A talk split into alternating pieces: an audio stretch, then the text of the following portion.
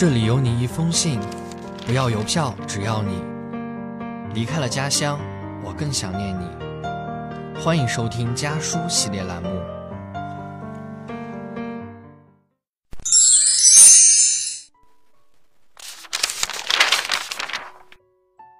大家好，我是款东，来自浙江杭州，距离我的家乡二百八十公里。这是我写给妈妈的信。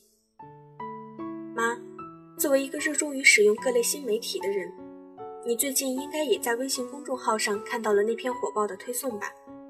文中的外国小哥因为一次偶然的机会，沉迷于中国的网络小说不可自拔，到后来甚至因此戒掉了毒瘾。也许你会觉得他夸大了网络小说的作用，可是在我看来，这些小说的吸引力是真的很大。妈，我想对你说，身为一个大学生，我还是很喜欢看网络小说。记得在我很小的时候，你就有意识地培养我大量阅读的能力，在那时，我也确实读了许多经典的著作，也算为我以后的语文学习打了一个良好的基础。可到了初中，我住校了，也有了自己的智能手机，你就不能像以前那样到处管着我了。也就是在那段时间，我接触到了网络小说，并迅速被它呈现的新奇世界所吸引。从初二到高二，前后三四年的时间里，我以每年四五部的速度推进着我对网络小说的阅读。一开始是诸如玄幻武侠这种男主角斗天斗地、妻妾成群的男性向题材。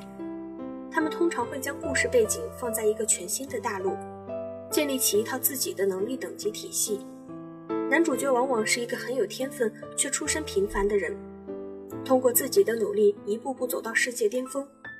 这类小说想象力奇特丰富。刚开始看的时候，我深深沉迷进了那个奇异的世界里，但很快我就发现了他们几个共同的套路：男主角永远天资超长。在危难关头，总是恰到好处的出现贵人相助，或者获得宝物。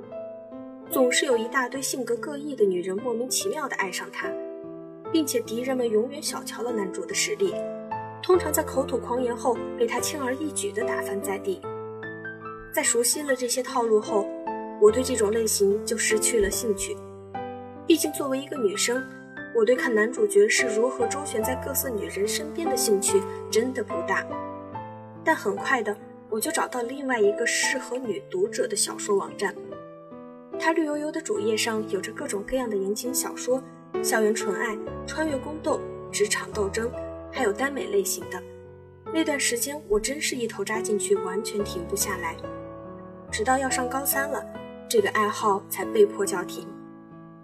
妈，我记得你跟我说过，网络小说都是些乱七八糟的东西。要我有时间就多去读些正经书。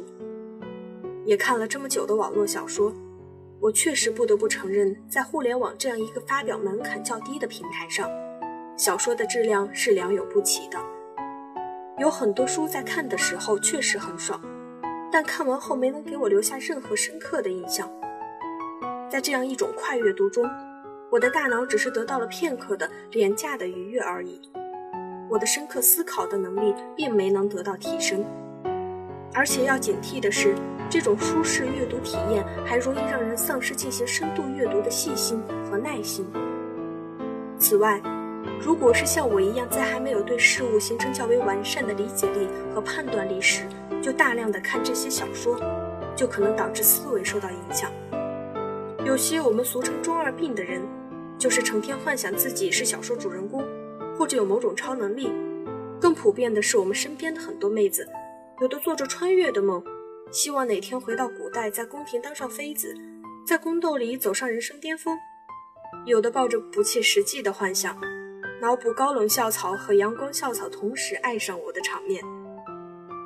在最开始我提到的那个沉迷网络小说而戒掉毒瘾的外国小哥，谁知道他是不是染上了另外一种更重的瘾呢？它似乎是一种更加隐秘的精神鸦片，诱引我们在不知不觉中沉迷，失去了自以为傲的控制力。但是啊，说到底，网络小说本身还是无罪的，内容和质量方面确实有的需要提升，但我们并不能因为自己的自控能力差，就把不思进取的错一股脑归咎到网络小说太吸引人上。许多网络小说能给人一种积极的反馈，主角对更强大的自我的追求和坚持不懈的精神，能鼓励我们在奋斗的道路上继续走下去。网络小说的类型也是多样的，要知道它最初吸引我的地方就是尽情驰骋的想象。现在随着网络文学市场越来越大，这块领域也涌现出一批优秀的作者。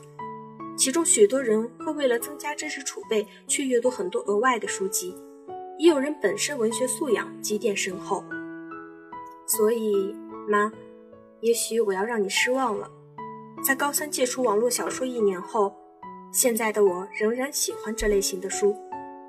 但是你也要相信，经典文学仍然是我的正餐，网络文学只是饭后甜点，偶尔来一口，其实也无伤大雅。它只是我日常生活中的一部分，我不会过度沉迷其中，把它当成是自己的实际生活。也请你放心，现在的我已经拥有了独立的识别能力与判断力。我固定关注的几个优秀的作者，无一例外都有着丰厚的学识素养与文笔功底。在他们那些拒绝快成快速成品、精心打造的作品中，我体会着阅读的快乐。所以。我希望你也能够理解我的这份快乐。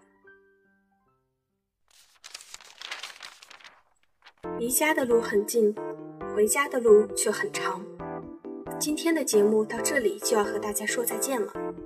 下期将由我的小伙伴继续为大家带来关于家书那些事儿。楼下的杂货店买不到烟，谁说其实？